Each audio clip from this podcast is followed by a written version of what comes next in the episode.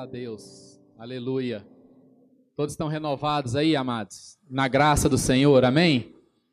Graças a Deus. É, eu queria chamar o, o Sérgio e a Márcia Paula aqui e queria que eles compartilhassem conosco um testemunho. E eu chamei a Márcia e o Sérgio aqui porque eles estão envolvidos também em um projeto social, é, o qual a gente apoia, e eu gostaria que eles dessem um breve relato aqui para a gente. Bom dia, gente. Bom dia, gente. Então, é, no dia 12 de outubro, nós fomos visitar uma casa de recuperação chamada Shalom. E fizemos uma festa para os familiares. E naquele dia, Deus me tocou. Deus falou para mim que aquele lugar era o meu lugar. Que aquele lugar era onde eu ia lutar. Que era um propósito na minha vida. Era ali. Pedi isso muito a Deus que me mostrasse no que eu pudesse fazer uma diferença e ser uma irmã de verdade. E foi ali que Deus me tocou. É, vendo as palavras deles, aquilo me tocou muito. E falei que naquele dia que eu ia voltar e que na toda terça-feira eu iria dar aula para eles de estudo bíblico. E pensei mil vezes em desistir, mas na terça-feira eu me levantei com a Júnia e fui lá. E com, com muito amor no coração, eu pedi para eles, são 36 homens que estão lá hoje, que eles me deixassem recomeçar junto com eles. Que eu queria que nós construíssemos uma história que nos levasse à vitória a vitória de Deus. E assim foi todos esses meses, esses três meses maravilhosos. De terça passou para terça e quinta, de terça e quinta passou para terça, quinta e sexta. Maravilhoso, maravilhoso. E com muito pouco, eu tenho muito pouco ensino, né? Eu não sei muito, mas eu me forço a estudar, a entender, vir essa Bíblia de um lado para o outro mil vezes, para tentar levar para eles algo que mude a vida deles. Uma palavra só. Eu só preciso que uma palavra os toque, para que tudo recomece. E assim tem sido. Se eles soubessem tanto que é bom, eles, acho que eles cobravam de mim. Eu acho que eles iam estar cobrando caro para mim, porque está muito bom. Mas o que eu tenho para falar para vocês, eu sei que várias vezes eu estou aqui, várias vezes vem gente de outras entidades, né, de abrigos de crianças, de idosos, de doentes, dos detentos.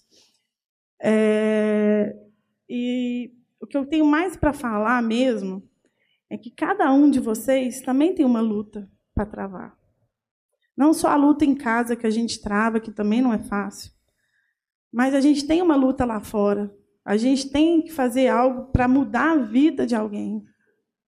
E vocês têm esse poder. Juntos, então, nós temos muito poder. Muito, muito poder. Porque Deus move, Deus ensina. Quando eu não tenho mais nada para falar, eu, eles até riem de mim, porque eu falo assim: vem Espírito Santo, vem Espírito Santo. E ele vem. E então é isso. Eu quero que vocês esse ano de 2014, eu quero propor para vocês que vocês corram atrás disso. Qual é a minha luta? Visitem. A gente só ama aquilo que a gente cuida, aquilo que a gente vê. Vá atrás, vá atrás. Se, se criança te toca, cuide de criança. Se idoso te toca, cuida de idoso. Se os dependentes químicos te toquem, venham com a gente.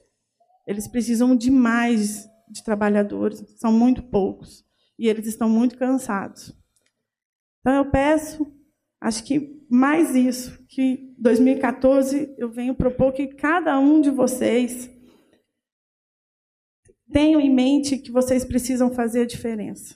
É muito bom vir aqui, é muito bom ajudar, ajudar financeiramente, que a gente tem essa possibilidade, isso é maravilhoso mas é muito bom, melhor ainda, é, é o agir de Deus na vida do outro.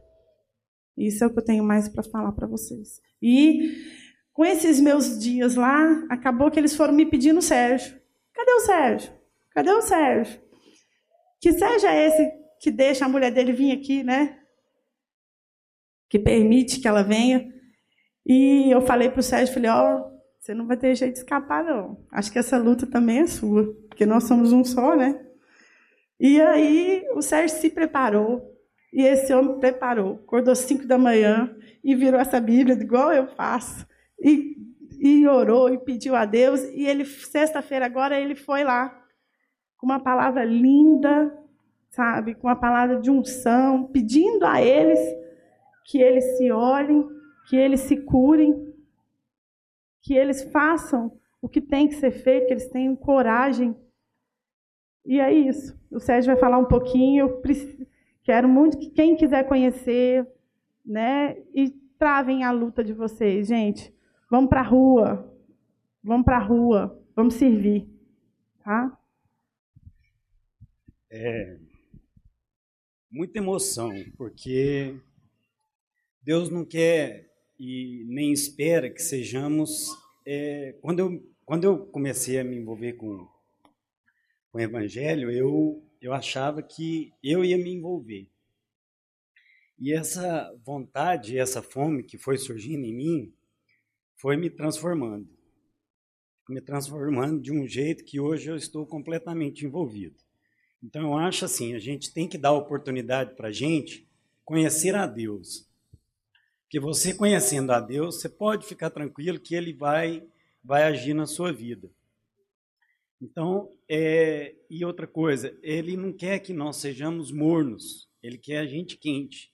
Então eu estou falando aqui com vocês agora, estou sentindo um calor do meu pé até a ponta do meu cabelo. Amém, senhores? Então, quando a Márcia falou isso, eu falei, amor, que, que eu vou falar? Porque eu também acho que eu sou muito cru e, e eu fui me descobrindo e achando e vendo um monte de coisa que eu estava errado. Que eu estava errado, que eu fazia errado, e aí eu fui vendo que, que estudando aqui na Bíblia, nós temos uma Canaã, que nós fizemos um curso aqui que eu indico, é maravilhoso, Homem ao Máximo, quem tiver oportunidade, pelo amor de Deus, não perca. E eu peguei aquele material e fui, entrei para um quarto e tranquei, fechei a porta, falei, amor, vou preparar a aula. E ela ficou e saiu e depois voltou, eu ainda estava preparando e ela lá assim, sem entender. E eu peguei todo o material e fui contando dos cinco pecados que impedem a gente entrar em Canaã. Que foram os cinco pecados que todos nós temos, senhores. Não pense vocês que não têm, não. Cada um tem uma parte ou tem mais em outra. E eu fui vendo e eu fui trabalhando a mim mesmo e fui tirando todo esse pecado que eu tinha, todos esses erros, e eu falei, gente, é sobre isso que eu vou ter que falar para eles. E aí eu peguei, fiz essa aula, fui falando sobre isso, e no final, resumindo tudo, em Filipenses 4, de 8 a 9, é o filtro que a gente faz, porque todo pecado, senhores, começa na nossa cabeça, na nossa mente. E aí eu fechei com eles lá e e aí depois eles ficaram, todo mundo gostaram demais e eu mais ainda, senhores. Então, eu só peço a vocês que permitam se, se conhecer, é, conhecer a Deus. Que vocês, permitindo isso, vocês podem ficar tranquilos que Ele vai agir em vocês. Muito obrigado. Para finalizar, eu quero dizer que nós não somos sozinhos. Né? Eu e o Sérgio temos um grupo maravilhoso, que é o nosso pequeno grupo Paris, que é do Marlos e da Juliana, que a gente ama muito, e que eles nos amparam muito, nos fortalecem, nos empurram, vai, vai, né? e a gente vai. E, e é isso, gente. Muito obrigada. Graças a Deus. Eu estava conversando com a Márcia e o Sérgio, e eu, eu senti de Deus assim de convidá-los para dar esse testemunho, porque eu falei com eles, falei, olha, vocês estão entendendo que o reino de Deus apenas começa na gente. O amor de Deus, ele não termina na gente. É, Deus não, o plano de Deus não foi só lançar o seu amor por nós e a gente achar que a partir disso está tudo resolvido. Mas na verdade esse amor começa na gente ele, ele, ele, ele continua e ele cumpre o seu propósito na vida do outro. E eu louvo a Deus pelo coração do Sérgio e da Márcia que não colocaram obstáculo para servir. Não colocaram obstáculo de formação, de conhecimento prévio, mas o que estava na mão deles eles estão apresentando. Amém, amados? Graças a Deus. Abra sua Bíblia no livro de Mateus, capítulo 5. Mateus 5, verso 13.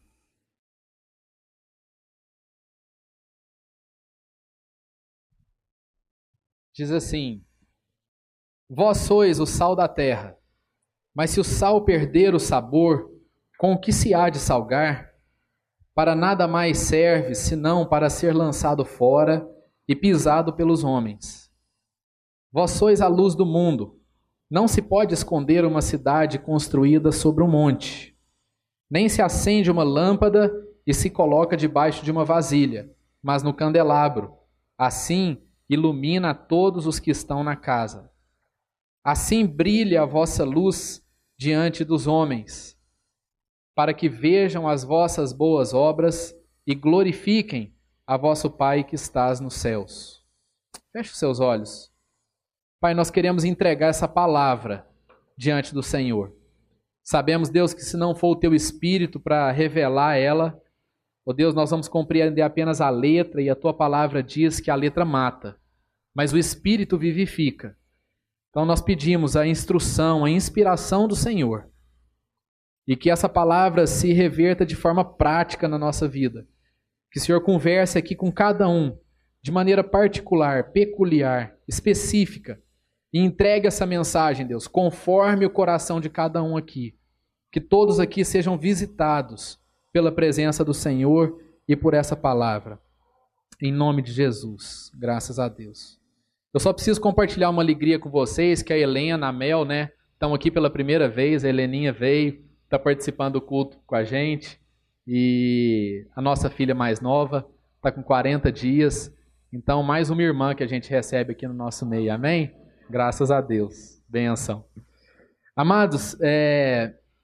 o que eu quero falar, assim, nessa manhã é sobre um tema que, que a gente aborda pouco na igreja, e que tem um ar assim, talvez um pouco secular, mas, mas ele é puramente espiritual, eu, eu creio, é, que é sobre responsabilidade. Foi até é, tema de uma, de uma palavra que eu ministrei no mês passado num encontro de homens que a gente teve em Uberlândia, e eu senti de estar compartilhando ela com vocês aqui. É, o propósito desse texto que a gente leu é para que a gente compreenda é, um pouco sobre a nossa identidade, sobre a nossa nova identidade em Cristo Jesus. Nessas palavras de Jesus aqui, que fazem parte do Sermão do Monte, é, existe uma ordem, existe uma. Jesus confere ao homem, nessa palavra, é, uma responsabilidade, um, um mandamento, uma ordem para o seu povo, que até então as pessoas não estavam acostumadas. A forma como Deus se comunicava com as pessoas antes de Jesus era através de fenômenos sobrenaturais, geralmente. Então, às vezes Deus falava através de uma brisa, às vezes Deus falava através de uma nuvem, às vezes Deus falava através da sua própria voz audível, como ele falou com o profeta Samuel quando chamou, ou ele aparecia numa sarça ardente, como ele fez com Moisés para também chamar Moisés. Mas é interessante a gente observar que Jesus muda a abordagem. Jesus muda a forma como Deus iria se comunicar com o seu povo.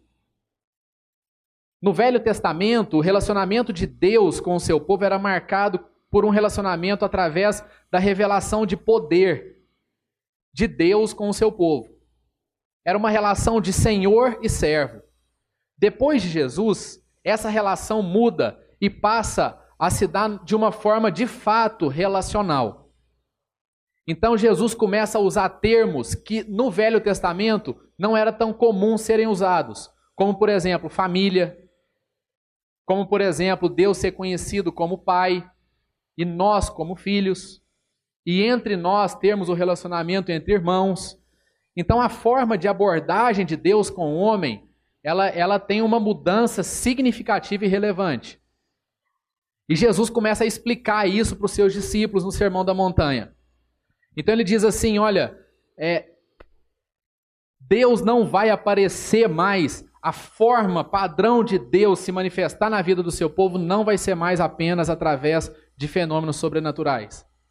Mas eu vou dizer para vocês que a partir de agora, Deus me enviou a esse mundo, eu como filho unigênito, e vocês vão se tornar os meus irmãos, e vocês vão ser a luz do mundo. É impressionante a ousadia de Jesus ao dizer isso. Jesus provoca, eu creio que até um escândalo nas pessoas daquela época, porque o homem fazia um papel de, de, de, de, de servo, de, de figurante, de coadjuvante diante de Deus. O homem não, não coparticipava junto com Deus em relação ao seu reino. E Jesus vem quebra esse paradigma e diz assim: vocês são a luz do mundo. Assim resplandeça a vossa luz diante dos homens. A gente fica pensando assim: seria razoável Jesus dizer que ele era a luz? Porque ele era o Deus encarnado, ele era o Deus que se fez carne, que se materializou entre nós, que possuía toda a virtude. Em Hebreus, a Bíblia diz que Jesus é a expressão exata e plena do ser de Deus. Então, nada mais natural de Jesus dizer assim: Olha, eu sou a luz do mundo. E a minha luz vai brilhar. E os homens vão conhecer essa luz através de mim. Não, Jesus não diz isso. Jesus diz: Vocês são a luz do mundo. São vocês que vão resplandecer. Está sobre vocês a responsabilidade de fazer essa luz brilhar. É tremendo isso, amados. Porque Jesus chama a gente para participar junto com Ele da expansão do reino de Deus. Jesus chama a gente para amadurecer na fé. Jesus chama a gente para ter um outro nível de fé e de compreensão daquilo que seja o reino de Deus nas nossas vidas. E eu quero falar um pouco sobre essa questão da responsabilidade. Como é que nós temos tratado a responsabilidade na nossa vida? Essa palavra vem da mesma raiz da palavra resposta. Responsabilidade tem a ver com resposta. Tem a ver com o fato de nós buscarmos de Deus a resposta de Deus para aquela situação. Então eu não posso compreender responsabilidade como sendo a obrigação que eu tenho de dar solução aos desafios e aos problemas que aparecem. De acordo com a palavra de Deus, responsabilidade não é dar solução. Responsabilidade não é resolver o problema. Responsabilidade é se posicionar da forma como Deus quer que a gente se posicione diante de determinado desafio. É nós apresentarmos uma resposta em face daquilo que está diante de nós. Essa resposta não é necessariamente a solução do problema. Aliás, eu entendo que, que grande parte das nossas enfermidades emocionais, elas vêm exatamente pela ansiedade de nós nos sentirmos obrigados e até culpados em encontrar solução para todos os problemas que aparecem. Com a ideia de que os problemas não deveriam existir, eu me apresso em resolvê-los como se eles não pudessem ter existido. A gente se atrapalha quando alguma coisa vem diante de nós e aquilo muitas vezes vem no nosso coração como, como obrigação, como uma, uma, uma coação em relação à nossa vida. O problema passa a dominar sobre a minha vida e eu, na ânsia de buscar a solução para isso, começo a me perder e dou um tipo de solução que não era necessariamente a solução que Deus daria para aquilo. Então, responsabilidade não é a gente ser obrigado a solucionar todas as coisas. Responsabilidade também é muito mais do que aquela pessoa que consegue cumprir os seus compromissos. Responsabilidade diante de Deus é nós sermos responsáveis em revelarmos essa luz de acordo com aquilo que Deus é, daquilo que Deus tem no seu no seu ser, na sua essência, que é o amor de Deus. Então, ser um cristão responsável é ser um cristão que expressa o amor de Deus na vida das pessoas. Ser um cristão responsável é ser um cristão que não tem a presunção de ter as soluções para todos os problemas. Amém, amados? Nós não estamos obrigados, você não está obrigado a encontrar a solução para os problemas. Mas nós somos chamados por Deus a nos posicionarmos diante desses problemas. Em muitas ocasiões, em muitas ocasiões, a última coisa que Deus quer é uma solução para aquilo que você está vivendo. Porque muitas vezes Deus quer ensinar a importância dos processos que Ele coloca na nossa vida. Muitas vezes, eu não sei se você já experimentou esse tipo de situação, quando a solução muito rápida atrapalha o processo. E você diz assim: Isso aqui foi prematuro. Isso não precisava ter acontecido nessa velocidade. E por um motivo ou outro, a gente se sente pressionado a dar qualquer tipo de resposta. Mas não, responsabilidade não é a mesma coisa que solução. Naquele episódio, quando, quando Jairo chega para Jesus e pede a ajuda de Jesus porque a sua filha estava enfermo, enferma e à beira da morte, Jesus não apresenta uma solução para Jairo. Jesus apresenta uma resposta. Jesus diz assim: Jairo, eu estou indo. Eu estou indo. E Jairo tem que administrar aquilo dentro dele. Fica imaginando a luta de Jairo, a angústia de Jairo, de saber que, que, que ele, ele sabia que Jesus podia curar a filha dele, mas de ter que administrar aquela prontidão de Jesus, mas uma prontidão que não solucionou na hora. Foi uma prontidão, foi uma, um, um serviço que Jesus disponibilizou, mas ele não tinha solução, ele não tinha o problema dele resolvido. E eu creio que Jesus fez isso de propósito. E Jesus começou a caminhar em direção à casa de Jairo. Mas acontecem circunstâncias no caminho que Jesus para. Conversa com as pessoas, atende aquela mulher hemorrágica que tinha um fluxo de sangue. Jesus cura ela, resolve aquela situação. De repente chega a notícia que a filha de Jairo tinha morrido. E aí Jesus é comunicado: olha, não dá mais tempo. Ela morreu. E Jesus, de novo, não apresenta solução, ele dá uma resposta, ele diz assim: ela apenas dorme.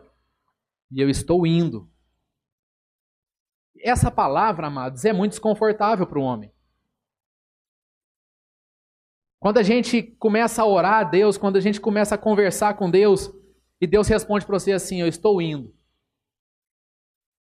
Deus não fala quando, Deus não fala que hora, Deus não fala onde, Deus não fala como, e a gente tem que administrar essa angústia dentro de nós. E Deus faz isso de propósito com a nossa vida. Porque no caso de Jairo, Jesus não queria que Jairo conhecesse apenas o poder que ele tinha para curar uma enfermidade.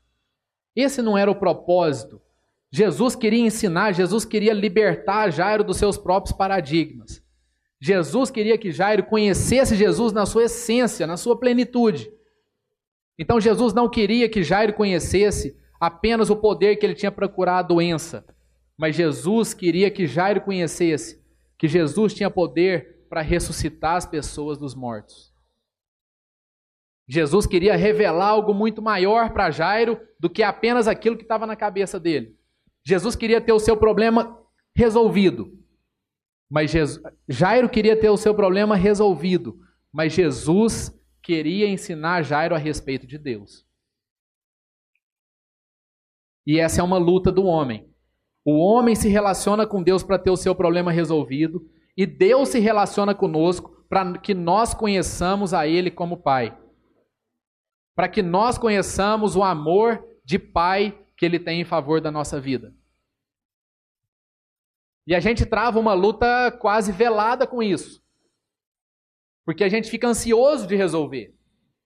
A gente fica ansioso, a gente fica com pressa que as coisas aconteçam.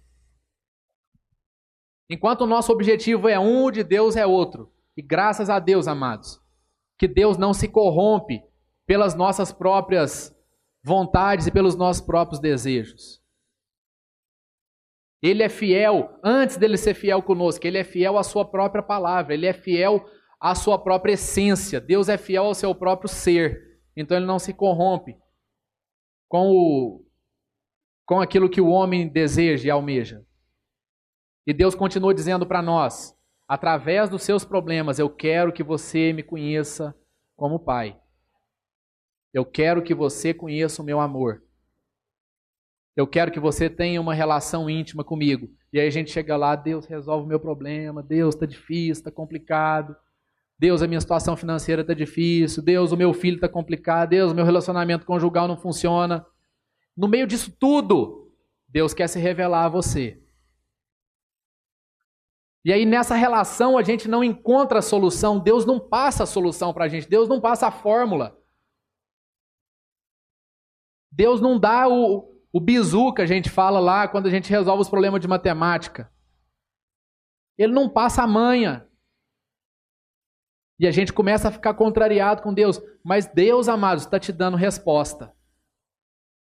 Deus não fica sem nos responder ainda que essa resposta não seja aquela que a gente queira ouvir.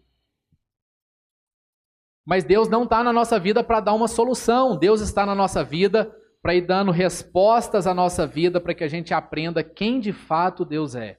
Amém, amados? Da mesma forma que Deus é responsável conosco dessa forma, nós devemos nos responsabilizar com as pessoas. Quando você se depara com um problema de alguém, qual é o seu sentimento? O seu sentimento é pegar e embrulhar aquele negócio e falar: Eu já tenho a forma para resolver isso aqui, eu sei direitinho como é que é, vem aqui que daqui 10 minutos o problema está resolvido. Ou será que nós não deveríamos buscar a Deus e saber de Deus qual é a resposta de Deus para a vida daquela pessoa? E não vai resolver muito a gente dizer para Deus se revelar através dela sem isso passar por nós. Porque se nós estamos no meio disso, é porque Deus colocou a gente lá.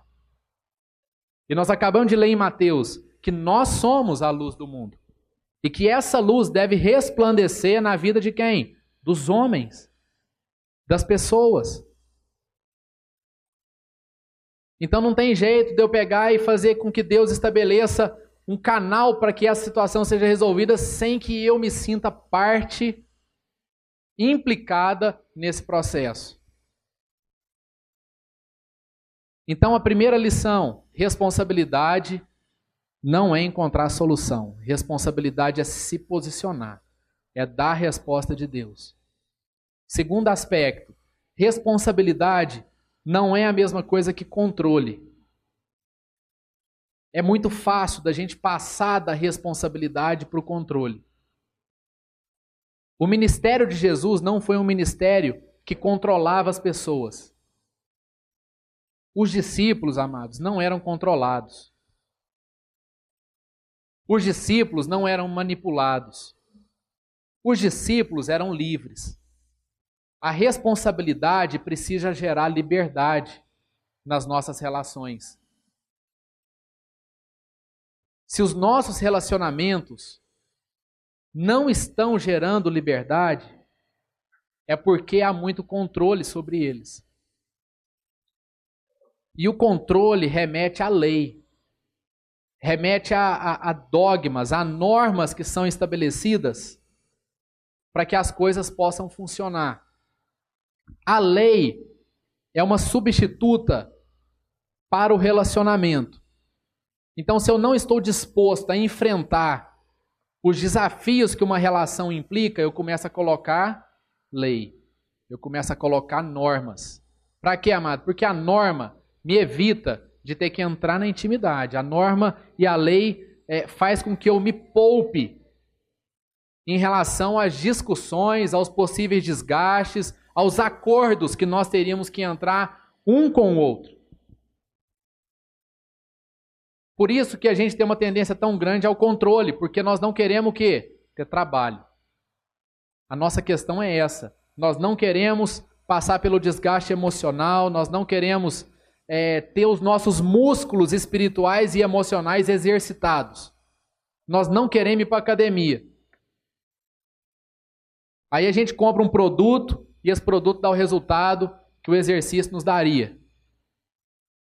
E esse produto é a lei. A gente pega e faz um código de normas com a nossa esposa, com o nosso filho, é, com as nossas relações. E a coisa tem aparência de funcionar bem, mas ela não tem intimidade. Não existe intimidade. Existe superficialidade. Então, responsabilidade precisa gerar liberdade na nossa vida. O controle faz a gente ficar refém das pessoas. Eu, eu controlo a pessoa e ela também me controla. Se eu acho que sou apenas eu que controlo ela, mas ao controlá-la, ela também está me controlando. Ao me dispor a controlá-la e aprisioná-la, eu também fico preso de ter que aprisioná-la e controlá-la da forma como eu quero. Então o controle aprisiona os dois. E responsabilidade, amados, não é controle. As pessoas que Jesus relacionava entrava e, entravam e saíam da vida de Jesus sem nenhum tipo de crise na vida de Jesus. As pessoas abordavam Jesus de formas que, se forem, se fossem essas abordagens na nossa vida, nós ficaríamos feridos. Jesus tinha uma, uma proteção emocional e eu creio que é isso que nós temos que buscar em Deus. Deus fortalece as nossas emoções, Deus cura as nossas emoções. Mas Jesus tinha essa proteção emocional de forma que as pessoas não conseguiam ferir e magoar Jesus. O relacionamento de Jesus com elas era livre. E uma das formas de nós buscarmos cura nos nossos relacionamentos, amados, eu creio que de fato é nós abrirmos mão do controle das pessoas que nos cercam. A gente não pode, a gente não tem esse direito. Deus não deu esse poder para a gente. Quando a Bíblia fala que o marido é cabeça da esposa, a Bíblia e Deus está conferindo autoridade sobre a vida Deus está conferindo autoridade ao marido sobre a vida da esposa, mas Deus não está conferindo poder do marido em relação à vida da esposa. Nós não temos poder, porque se for falar de poder, amada, a Bíblia diz que o corpo da esposa pertence ao marido e o do marido pertence à esposa. Então a Bíblia está ensinando o homem a exercer a autoridade. A Bíblia não está ensinando o homem a ser dono da mulher porque se for de ser dono, ela também é dona nossa. Porque a Bíblia diz isso. Mas não, o marido precisa fazer como Jesus fez. E a Bíblia traça um paralelo do casamento com o relacionamento de Jesus e a igreja. Como é, amado, que Jesus ganhou a igreja? Jesus ganhou a igreja através do uso do poder? Não. Jesus ganhou a igreja Jesus ganhou a sua noiva através do sangue que foi vertido por ela. Jesus ganhou a noiva através dos direitos que ele abriu mão, da sua razão que ele abriu mão em favor da igreja. Jesus não fez, presta atenção, Jesus não fez uma confissão de culpa. Eu não estou dizendo a respeito de confissão de culpa onde não há. Jesus não confessou a sua culpa porque não havia culpa. Mas Jesus, estando certo, entendeu que isso não era o mais importante. Por que é, amados, que a gente se aferra tanto à nossa razão? Por que é que a gente fica tão preso quando a gente está certo nas nossas próprias opiniões, como se isso fosse a coisa mais importante do mundo? Sendo que, na verdade, Jesus, no momento de definir a sua vida, no momento em que ele poderia dar uma palavra que salvaria a sua vida, ele abriu mão exatamente das coisas que ele estava certo. Será, amado, que é de fato mais importante na nossa vida a gente provar que a gente está certo? Será que isso tem uma relevância tão grande assim? Porque, amados, na medida em que a gente se, se apega à nossa razão, nós vamos nos distanciando do amor. Isso é inversamente proporcional. Quanto mais certo a gente fica, e quanto mais a gente defende a nossa razão, mais a gente fica longe do amor. Sabe por quê? Porque mais a gente se afasta do outro. A gente vai se aproximando de nós mesmos e se afastando do outro cada vez mais. E não é assim que Jesus fez conosco. Jesus exerceu o seu poder de influência e de autoridade sobre a nossa vida, por isso ele nos ganhou. Porque Deus não vem e não violenta a nossa vida. Porque Deus apresenta o seu reino e ele nos alcança. A gente conheceu o amor de Deus porque a gente conheceu a Deus como Pai. E muitas vezes a lei, as normas, o peso dessas normas estão fazendo com que os nossos relacionamentos fiquem mais frios. Às vezes você está vivendo até melhor, porque está te dando menos trabalho, a pessoa não está te, te incomodando demais, você não precisa mais conversar. Mas a pergunta não é essa. A pergunta é: esse é o caminho que Deus tem para a nossa vida? É dessa forma que nós estamos nos responsabilizando em relação às pessoas? É dessa forma que nós queremos formar os discípulos que Deus deu para a gente formar? Porque quando Jesus disse essa ordem aqui, Jesus está lançando sobre nós uma responsabilidade de nós cuidarmos das pessoas, nós cuidarmos dos filhos de Deus.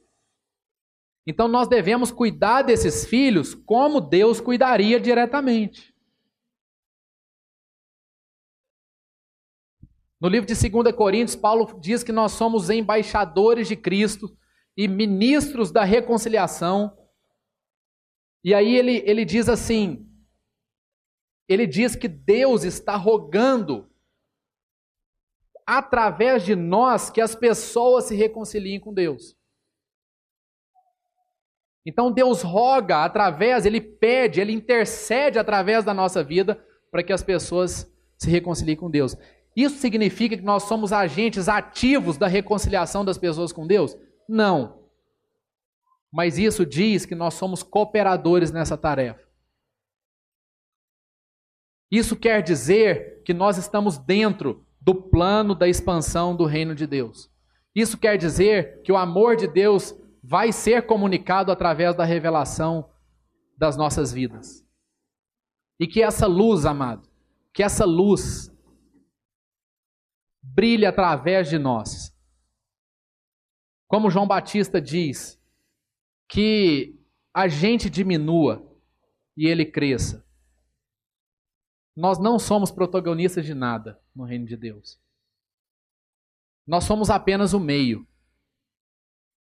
Nós somos a mídia. Nós somos o veículo. Você está olhando para aquela televisão ali? Nós somos a televisão. O conteúdo que vai na televisão não somos nós. Quando alguém olha para aquela televisão, ninguém fica ali perdendo tempo excessivo em reparar que tipo que é a televisão, que marca que é a televisão, você até olha rapidamente, mas logo você se atenta ao conteúdo que está passando na televisão. O conteúdo, amados, é o amor de Deus. E a televisão somos nós. Nós somos o outdoor, nós somos a estrutura do outdoor. E o que vai no outdoor é o amor de Deus. E ninguém fica perdendo lá para saber como é que foi construído o outdoor. Não, nós queremos ler o que está escrito. Nós queremos ler o conteúdo, nós queremos acessar a essência. E nós precisamos aferir isso no nosso coração. Porque muitos cristãos têm confundido o papel que eles exercem no reino de Deus tem confundido a sua própria pessoa, a sua própria personalidade com a personalidade de Deus. Com o tempo, nós vamos esquecendo que quem tem que aparecer é Deus. Eu vou te falar, amado, não é uma tarefa fácil. Porque é o seguinte, em resumo, a gente está trabalhando para outro. Nós estamos fazendo serviço para outro. Nós estamos trabalhando para que outro apareça. Todo mundo aqui sabe que, isso, que essa não é uma tarefa fácil. Você trabalhar, trabalhar, se esforçar e depois ir lá e colocar a placa do outro. Mas é assim que Deus chama a gente para ser. E Deus chama a gente para ser também dessa forma uns em relação aos outros. Porque Paulo diz assim: cada um considere os outros superiores a si mesmos. Amém, amados? Então, as pessoas que estão à nossa volta, nós temos que entregar honra para elas. Nós não podemos reconhecer as expectativas delas, mas nós podemos, nós temos que tratá-las com honra, nós temos que tratá-las com dignidade, nós temos que elogiar, nós temos que, que, que colocar essas pessoas a serviço do reino de Deus. E não é fácil, a gente trabalhar para outra aparecer não é fácil. Mas é assim que Deus fala para a gente ser. Assim deve ser a nossa atitude. Essa é a responsabilidade que Deus tem em relação a nós e que nós devemos ter em relação às pessoas. Vamos abrir mão do controle em nome de Jesus, irmãos. Vamos abrir mão da obrigação de ter que dar a solução e, e de ter que resolver tudo rápido. Muitas vezes, Deus não quer, aliás, Deus vai fazer questão que você não resolva rápido. Porque são os problemas, são os desafios que fazem com que a gente conheça mais profundamente a essência de Deus. Em nome de Jesus, feche seus olhos. Quero ter uma palavra de oração. Coloque a sua vida diante de Deus. Confere, confere com Deus a respeito do seu coração.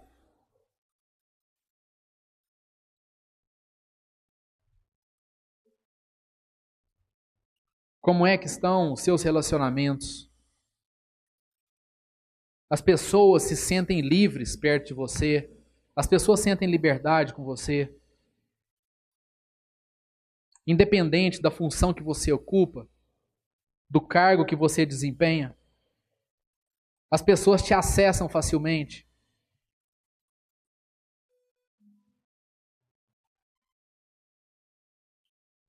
Aquelas pessoas que exigem de você esforço, dedicação, atenção e que provocam em você um desgaste. Como é que você tem se relacionado com elas? Será que não é exatamente do amor de Deus que elas estão precisando e que vai vir através da sua vida?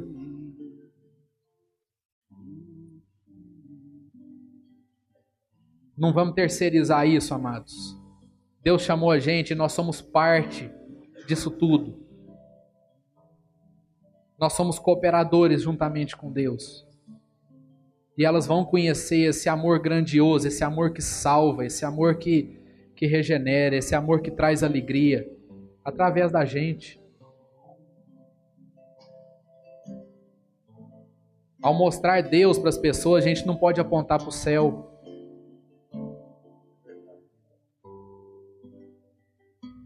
porque nós podemos apontar para nós mesmos.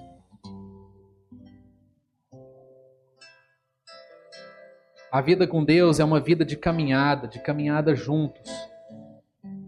Os primeiros cristãos, logo após Jesus ter morrido e ressuscitado, eram chamados de companheiros do caminho. Por causa disso, porque a Bíblia ensina que é no caminho que nós vamos aprendendo, que nós vamos conhecendo o amor de Deus, mas não é no caminho sozinho. É no caminho compartilhado, no caminho repartido. É no caminho onde a gente abre mão das nossas manias, das nossas das nossas esquisitices. E a gente começa a doar e receber um em favor dos outros o amor do nosso Pai. Ó Pai, visita, Deus, a nossa vida agora de forma, Deus, poderosa. Nós queremos, Deus, aqui pedir perdão para o Senhor. Nós queremos pedir perdão pela nossa ansiedade em achar que a gente tem que resolver tudo. Oh Deus, isso é presunção. Porque na verdade o Senhor tem a boa resposta para nós. O Senhor tem aquilo que é mais precioso, que é o teu filho Jesus, a graça que nos salvou. Tira de nós essa ansiedade, Deus, essa, esse sentimento de culpa, de achar que nós somos responsáveis de resolver tudo. Mas coloque em nós essa santa responsabilidade. Coloque em nós a disposição de nos posicionarmos, Deus. Coloque em nós a sabedoria, a sabedoria que o Senhor tem de dar a resposta adequada, de buscar essa resposta no Senhor. E aí, Deus, mesmo a gente não tendo a solução, mas a gente tendo a resposta do Senhor, nós vamos ser curados, nós vamos ser libertos. Mesmo a tribulação não cessando, nós vamos poder dizer que nós estamos em paz. Porque nós entendemos que o objetivo do Senhor é relacionar com a gente, é que a gente conheça mais do amor e não apenas ter o nosso problema resolvido. Que o Senhor restaure, Pai, as nossas relações. Em nome de Jesus, Deus, nós queremos abrir mão do controle, nós queremos abrir mão do medo que a gente tem de perder, de perder as pessoas. Ó oh Deus, restaura as nossas relações conjugais. Tua palavra diz que o Senhor nos fez de novo, que o Senhor nos deu vida nova, que somos nova criatura. E como Deus, ali naquela situação de Jairo, o Senhor permitiu que a filha de Jairo morresse, para que as pessoas pudessem conhecer que o Senhor é aquele que ressuscita os mortos. Oh Deus, e muita coisa na nossa vida precisa morrer, precisa acabar. Para que haja, Deus, a ressurreição de uma nova criatura, de uma nova relação, de um novo relacionamento. Nos dá paciência, nos dá a paciência que o Senhor tem de aguardar os momentos. Nos dê o entendimento, Pai, do teu tempo. Do teu tempo, nos dá nos dá esse discernimento do tempo eterno, Pai, da eternidade.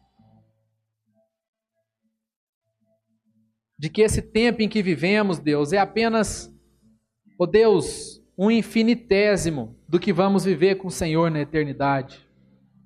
E por isso a nossa esperança não vai embora, por isso, Deus, a nossa alegria se restabelece. A alegria do Senhor é a nossa força. E nós queremos mesmo, Deus, colocar as nossas vidas para nos responsabilizarmos pelas pessoas.